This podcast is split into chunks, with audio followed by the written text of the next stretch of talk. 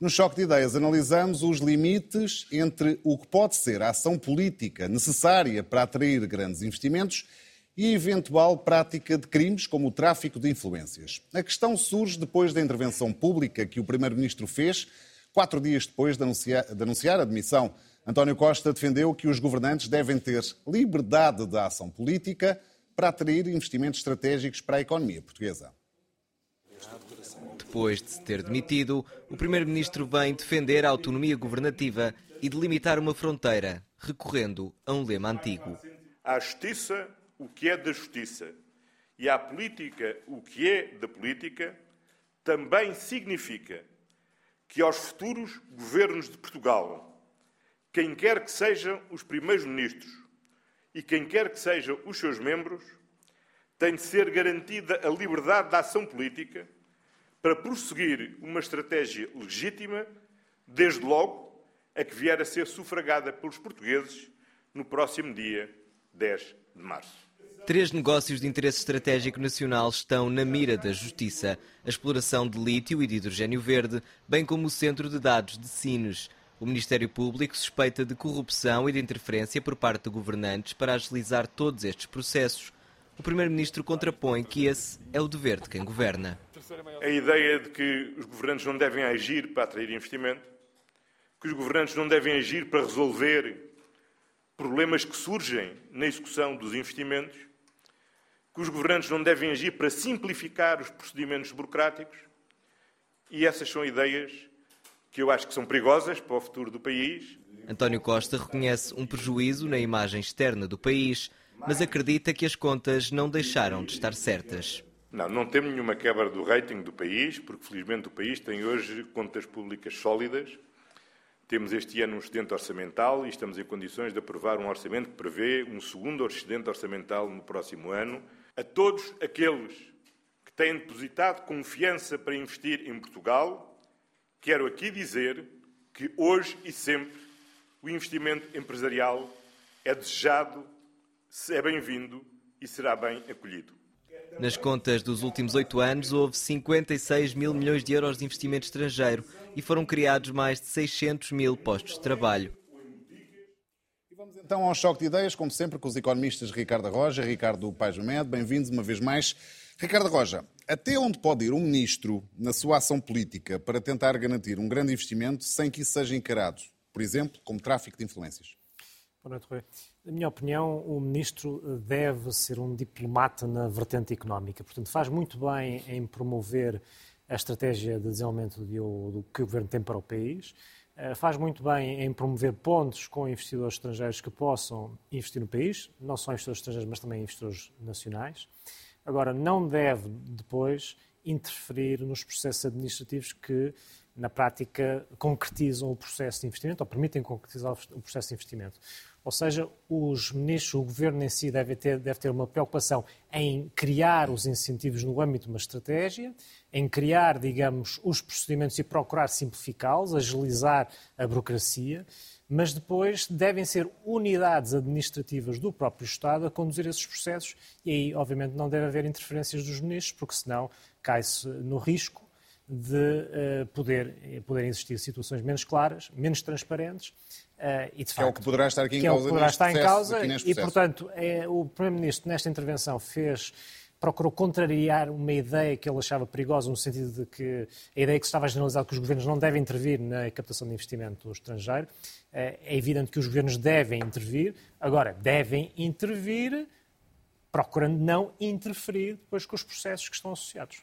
Ricardo é assim que também vê eh, a ação do governo, de um governo, qualquer que ele seja, neste caso há aqui algo concreto, mas... Eh, sim, em parte sim, mas não totalmente. Mas antes, deixe-me só referir uma coisa, uma vez que a peça uh, continua a falar das uh, suspeitas de corrupção por parte do Ministério Público. De facto, o Ministério Público suscitou suspeitas de corrupção, mas a verdade é que o juiz a quem cabe decidir uh, o, a continuação desse processo concluiu que, não, que os dados, que as evidências recolhidas pelo Ministério Público não permitiam uh, prosseguir com o processo com, assumindo uh, essas, essas suspeitas. E, portanto, neste momento. E agora o Ministério Público vai recorrer. Portanto, o Ministério Público recorreu, mas para todos os efeitos, se queremos levar a sério o sistema de justiça tal como ele funciona, nós o que devemos ter aqui presente é que, neste momento, o processo que está a decorrer está a decorrer por suspeitas de tráfico de influências, que é um crime e é, enquanto crime que deve ser uh, tratado.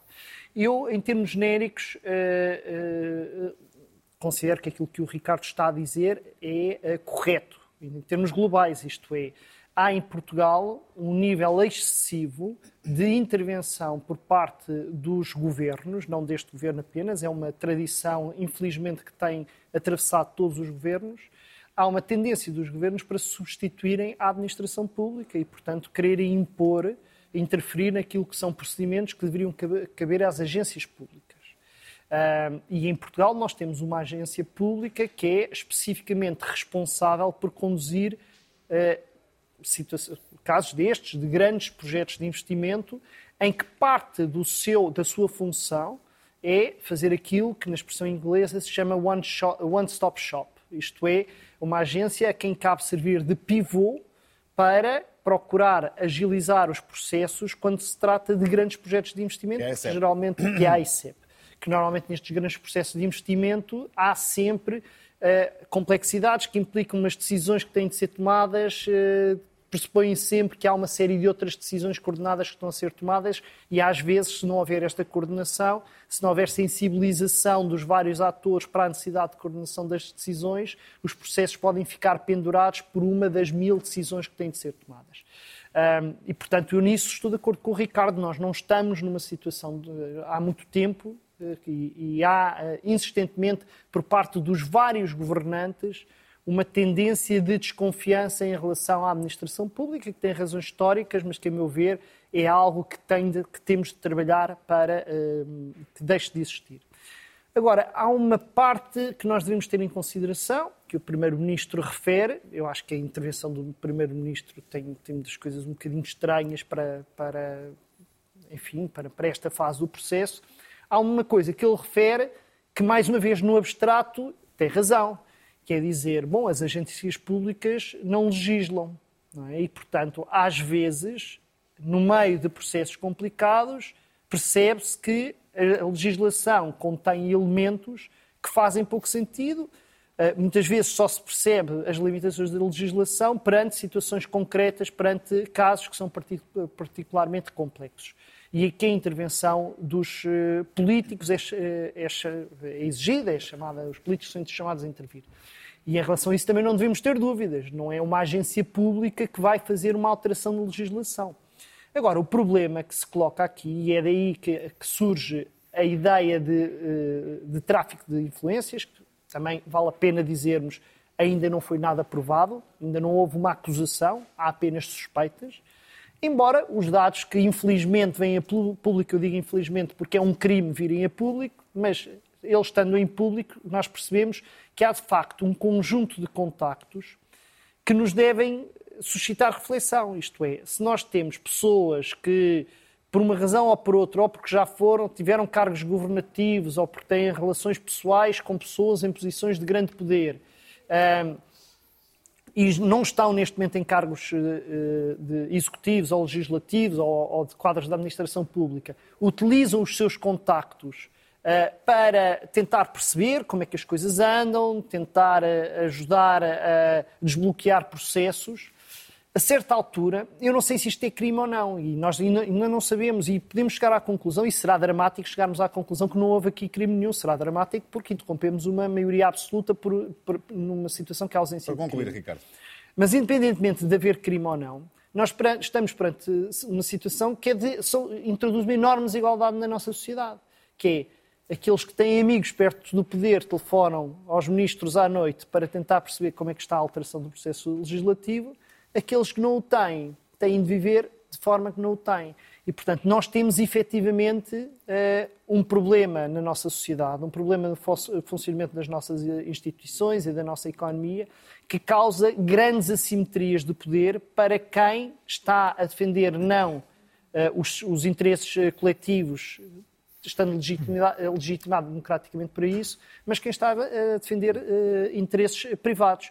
E, portanto, acho que há claramente, não é de agora que se conclui isso, isto é mais um momento em que se percebe que há necessidade de rever estes procedimentos. No caso do data center de, de Sines, está em causa um investimento de 3.500 milhões que irá criar 9 mil empregos. Até onde pode ir o esforço de governantes, autarcas ou responsáveis de outras uh, entidades públicas, nomeadamente, uh, para garantir um investimento desta magnitude, Ricardo Rocha? Nesses casos, aquilo que se preconiza é uma boa coordenação interministerial ou uma boa coordenação institucional, ou seja, a criação de uma task force. Portanto, que não é exatamente um grupo, isto que o Ricardo um, Paz Médio estava a dizer. Não, não é esta é, alegada promiscuidade e proximidade excessiva que o Ricardo acabava de caracterizar e que aparentemente poderá ter ocorrido. É, aquilo que está em causa nestas circunstâncias é, em cima de um desenho é, institucional que rege a ICEP, ou uma entidade equivalente, depois poder haver um acompanhamento próximo de uma unidade interministerial que, na prática, dá um apoio, um suporte adicional a um projeto dessa magnitude. Agora, eh, isso é uma realidade completamente diferente eh, da situação que poderá ter ocorrido neste caso em particular eh, e que, de facto, como o Ricardo menciona, eu concordo, produz uma grande desigualdade entre agentes económicos, porque este tipo de intervenção só é viável que, de facto, quando se tem alguma dimensão, quando se tem algum poder económico que permita, de alguma forma, influenciar o poder político e, portanto, todo o conjunto de agentes económicos de menor dimensão sem esses, essas ligações, ficam obviamente prejudicados. Cria depois também distorções de mercado, porque até ver um aspecto que é importante também salientar é que não se percebe exatamente ainda qual é o vetor estratégico que moveu alguns desses investimentos. Não é? Isso é importante porque no que diz respeito ao investimento direto estrangeiro é fundamental que esse investimento direto estrangeiro, sobretudo quando beneficia de incentivos públicos, se insiram em algo, digamos, que seja de um, algum plano estratégico, plano de desenvolvimento que exista para o país promovido pelo governo, uh, e depois cria a tal assimetria de informação que leva uh, à corrupção, leva ao tráfico de influências e, portanto, só consequências negativas. Mas essa é a consequência, todos esses, todos estes três aspectos que eu mencionei são consequências de um maior intervencionismo do Estado na captação de investimento estrangeiro. Eh, porque, mais uma vez, eu insisto, é importante que o Estado coloque o país no mapa, mas depois é também importante que o país possua mecanismos administrativos que não só permitam uh, despachar esses, esses, esses, projetos de investimento de forma uh, eficiente e eficaz, sem interferências externas, mas que permitam também projetar o país perante o estrangeiro como um país onde uh, há recursos humanos adequados, onde há uh, sistemas de colaboração entre o setor público e o setor privado adequados, em que há redes de transporte uh, adequados, em que existe todo um, um conjunto de elementos que uh, ajudam ao sucesso do, do investimento e que permita, de facto, colocar o país como um país de boas práticas internacionais e, com isso, trazer e incentivar os investidores a vir para junto de nós. Neste caso em concreto, Ricardo Pajamed, 3.500 milhões de investimento, 9 mil empregos Pode justificar um esforço acrescido até em alguma informalidade? Sim, eu depois uh, gostaria, não sei se, se, o Rui tinha pensado ainda desenvolver isso, acho que valeria a pena nós discutirmos um bocado o que é que se pode fazer na prática para que as coisas funcionem de forma diferente no que respeita ao, ao, a estes riscos de tráfico de, de influências e de, e de, vantagens indevidas a determinados grupos. Em qualquer caso, um, eu não me, eh, não, me, não, não fico muito eh, impressionado com os 3,5 mil milhões de euros, nem sequer com o volume de emprego que está envolvido, por uma razão. Eh, eu não, não considero que seja correta a comparação que foi feita pelo ex-ministro João Galamba a Auto Europa. Com a Auto Europa, porque um centro de dados não é uma produção de automóveis o que a Auto Europa trouxe para Portugal não foi apenas a produção, dos, a montagem dos automóveis da Volkswagen. O que a Auto Europa, todo um cluster à volta. À volta é? foram muitas centenas de empresas que vieram para Portugal, há algumas empresas portuguesas que passaram a fornecer à Auto Europa e que uh, criaram uma fileira de produtiva que é das mais competitivas que nós temos e algumas dessas empresas já não são dependentes da Auto Europa. Algumas empresas que estão em Portugal a produzir para outros fabricantes de automóvel que, entretanto, diversificaram a sua produção. Um centro de dados em alguns países, pode ser uma uh, fonte de arrastamento para as pessoas que não sabem, um centro de dados é basicamente um sítio onde se acumula uma quantidade enorme de servidores e de espaços de armazenamento de informação, mas basicamente são espaços que servem para processamento e armazenamento de informação. Hoje há muitas operações que são feitas na, na nuvem, não é? Que as, as, organizações não detêm a capacidade de processamento por causa da inteligência artificial, etc. Eh, exige grande quantidade de dados, mas também grande capacidade de armazenamento e basicamente alugam essa capacidade de, de armazenamento a estes grandes centros de dados e é isto que em Sines vai, vai acontecer. Um centro de dados pode ser uma iniciativa que arrasta muitos produtores, porque é preciso produzir muito software e muito hardware para o funcionamento do, do centro de dados. Mas isso acontece se os países em causa forem os beneficiários, forem quem produzir esse hardware e esse software.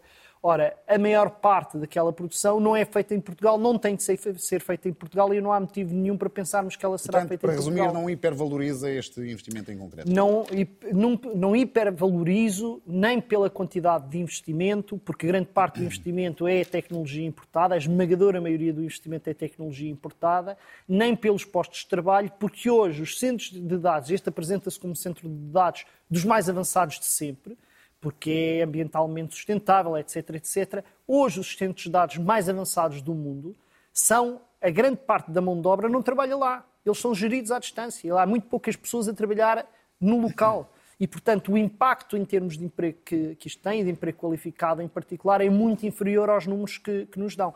Há outros motivos que eventualmente que são menos falados, que eventualmente podem ser relevantes, nomeadamente uh, o facto de um centro de dados atrair, por exemplo, ligações uh, por cabo intercontinentais que fazem com que o território português fique com ligações digitais muito maiores, muito melhores do que aquelas que já tem, isso pode ser uma coisa favorável. O facto de Portugal passar a estar no mapa de, das grandes empresas, das plataformas digitais internacionais, pode ser uma coisa interessante, mas o que me parece fundamental, e é para concluir, o que me parece fundamental é que quando nós temos projetos desta dimensão, com impactos desta natureza no território e que com impactos tão grandes do ponto de vista político que até exigem que pessoas nos mais altos, elevados cargos de poder sejam chamadas para ajudar a viabilizar estes investimentos, seria muito bom que houvessem espaços, que existissem espaços de escrutínio onde ficasse claras as vantagens e o porquê do, do país estar a empregar tantos dos seus recursos, aqui mais políticos do que outros, mas muitos dos seus recursos, mas também alguns recursos naturais,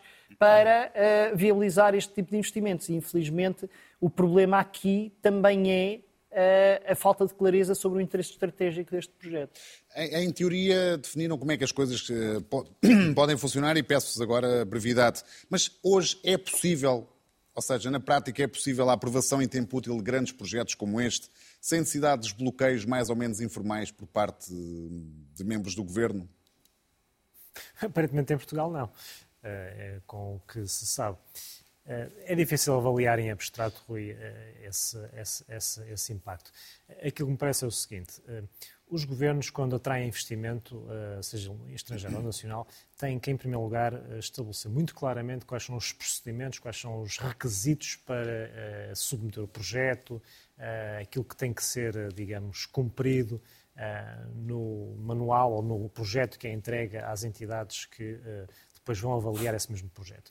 Depois eu sou da opinião também que hoje em dia uh, deveriam estar. Uh, Já estamos no domínio das soluções, verdade? Sim. Então, então deveria... só, só, um pouquinho, só para tentar também ouvir aqui a opinião do Ricardo Pajamed. Hum. Hoje, na prática, é possível desbloquear estes grandes investimentos sem os tais contactos informais que estão agora aqui sob investigação? É, mas eu, eu, acho que a parte de resposta tem a ver com aquilo que o Ricardo está a dizer. Há uma parte de, de planeamento antes de se avançar a toda a força para determinado tipo de iniciativas, há uma parte de planeamento que falha sistematicamente. Não é? Eu não ficaria admirado se a conclusão deste processo é que é o de que houve excesso de voluntarismo de alguns atores políticos. Uh, fazer as coisas de forma um bocadinho ad hoc. Se me chega, eu não sei, não faço ideia se isto vai dar alguma coisa, se vai dar para. Não, não sei. Mas se no final a conclusão fosse Pá, houve aqui pessoas que tiveram excesso de voluntarismo e avançaram à força toda sem perceber verdadeiramente os cuidados que tinham de ter. Isso não me surpreenderia porque isto é uma prática que é bastante corrente e que não nos podemos esquecer de porque é que é uma prática bastante corrente. É porque tem havido governos que não são aqueles que neste momento estão a, governar apenas, são vários, que têm descapitalizada a administração pública e queiramos, quer não. Nós, para termos Estados de qualidade, precisamos de pessoas de qualidade a trabalhar na administração. Muito bem. Então, ao nível de soluções, por exemplo, simplificação de processos para tornar desnecessários estes uh, desbloqueios informais uh, terá de ser uma coisa que tem que ser feita? Sem dúvida. Quanto mais simplificado o sistema for, assegurando a robustez necessária que estes processos também exigem, tanto melhor. Mas, como eu dizia, é importante elencar um conjunto de requisitos logo a priori para, por um lado, as pessoas que estão a submeter um projeto de investimento saberem de imediato, no momento zero, quais são os passos que têm a dar e quais são os requisitos que têm que cumprir. É fundamental também com esse planeamento que sejam, é, que esse planeamento é fundamental a fim de eliminar redundâncias administrativas que também possam existir e sobreposições de agências que lá está em projetos desta complexidade possam coexistir. Eh, é, na minha opinião, eh, absolutamente essencial hoje em dia fazer uso de meios digitais para permitir que determinado processo possa ser acompanhado em tempo real, eh, em permanência, por quem submeteu um projeto de investimento, ou seja, não pode acontecer no século XXI que se cria um projeto de investimento que se atire para lá para a administração pública e depois fica assim perdido dentro de uma gaveta ou num buraco negro uh, e que quem submeteu o projeto não tenha conhecimento em que fase é que o projeto está, porque isso, às vezes esse desconhecimento também leva a tentativas de desbloqueio e tentativas de, de interferência. Uh, e depois é fundamental também que os prazos, de alguma forma, valham em Portugal, uh, porque continuamos a ver em alguns domínios administrativos prazos que são sucessivamente protelados, adiados, às vezes também por culpa e responsabilidade dos condutores, mas que frequentemente radica no desconhecimento que existe a priori. E, por fim, uma última eh, nota que eu acho que é importante, também indo ao encontro do que o Ricardo já mencionou. É fundamental que nós possamos também aprender com as experiências que vamos tendo. E eh, não só eh, as avaliações de impacto legislativo e regulatório que devem ser feitas, devem também ser acompanhadas de estudos de caso em que se perceba, exatamente porque é que determinado projeto de investimento empancou a certa altura eh, na parte da autorização administrativa, eh, qual foi o impacto que era esperado associado a um determinado projeto, seja o número de empregos criados, que frequentemente o que é anunciado depois não condiz com aquilo que é efetivamente criado, qual foi, digamos, o papel uh, de, uh, acrescente, de, de, de, o acrescente de valor uh, que determinado Avaliar, investimento trouxe portanto, é às cadeias de produção que é? existem no, no, no, país. Portanto, que esse trabalho seja sistemático, porque infelizmente não é em Portugal. E é precisamente ao não haver, pela razão, pelo, pelo facto de não existir também esse acompanhamento, não só, como eu disse, legislativo, regulatório e uh, ao nível de, dos casos concretos que vão existindo, que depois às vezes não sabemos lidar exatamente com coisas novas uh, e, sobretudo, que não sabemos despachar dentro dos parâmetros que estão previstos a priori em tempo útil. Ricardo Basmed, soluções para evitar que coisas destas voltem a surgir? Bom, eu como não, não tenho assim muitas coisas a acrescentar em relação ao Ricardo, acho que depois a, a, o diabo está nos detalhes, eu queria centrar-me noutras, noutras coisas que voltem a surgir e as outras coisas que voltem a surgir aqui têm a ver com esta questão do tráfico de influências, que é a coisa que neste momento parece mais provável que tenha acontecido, embora afirmo mais uma vez que não há ainda acusação de coisa nenhuma. O que está neste momento ainda válido já não é a corrupção, sim. Sim. nem investigação, é o tráfico de influências. Tráfico de influência. E queria uh, aproveitar para falar sobre isto pelo seguinte. Parece que está, está, tem-se ouvido muito falar nos últimos tempos de, da legalização do, do, lobby como solução para isto. Uh, é normal esta tendência para se querer falar na legalização do lobby, porque basicamente a existência de grupos de interesse é comum em qualquer democracia, não é, não é nem tem de ser crime. Um, eh, o problema surge quando há grupos de influência que têm mais influência do que outros, têm mais acesso ao poder do que outros, e à partida não há melhor forma de resolver isto do que tornar este processo mais transparente e, portanto, legalizar o lobby, haver uma obrigação de registro de quem faz, dos grupos de interesse que fazem pressão sobre os decisores políticos ou sobre os dirigentes da administração pública num sentido ou no outro. Mas eu queria chamar a atenção para isto. Quem olhar com atenção para este processo percebe que a legalização do lobby ou a regulamentação do lobby em Portugal não iria evitar nenhum dos problemas que, dos que estão especificamente a ser uh, discutidos neste processo, porque continuaria, mesmo naqueles países em que existe a, regularização de lobby, a, a, haver a possibilidade de pessoas que almoçam juntas porque têm uma, uma relação uh, de amizade falarem sobre determinados assuntos ou haver telefonemas que se fazem, ou vizinhos, porque moram no, no mesmo condomínio e vão falar à noite sobre um determinado tema. E não há registro lobby que resolva isto. E, portanto, o que nós temos de fazer do ponto de vista de transparência destes processos passa muito mais pelo papel que é atribuído, que pode ser atribuído às agências públicas e aos mecanismos de escrutínio mútuo entre diferentes agências, mais do que propriamente a regulamentação do lobby, que, apesar de ter algumas vantagens, também tem custos. O, quando se regularizou o lobby, também temos de perceber que, a partir do momento que o lobby é legal, quem tem mais dinheiro faz mais lobby, portanto, não vai resolver o problema das injustiças do acesso ao poder.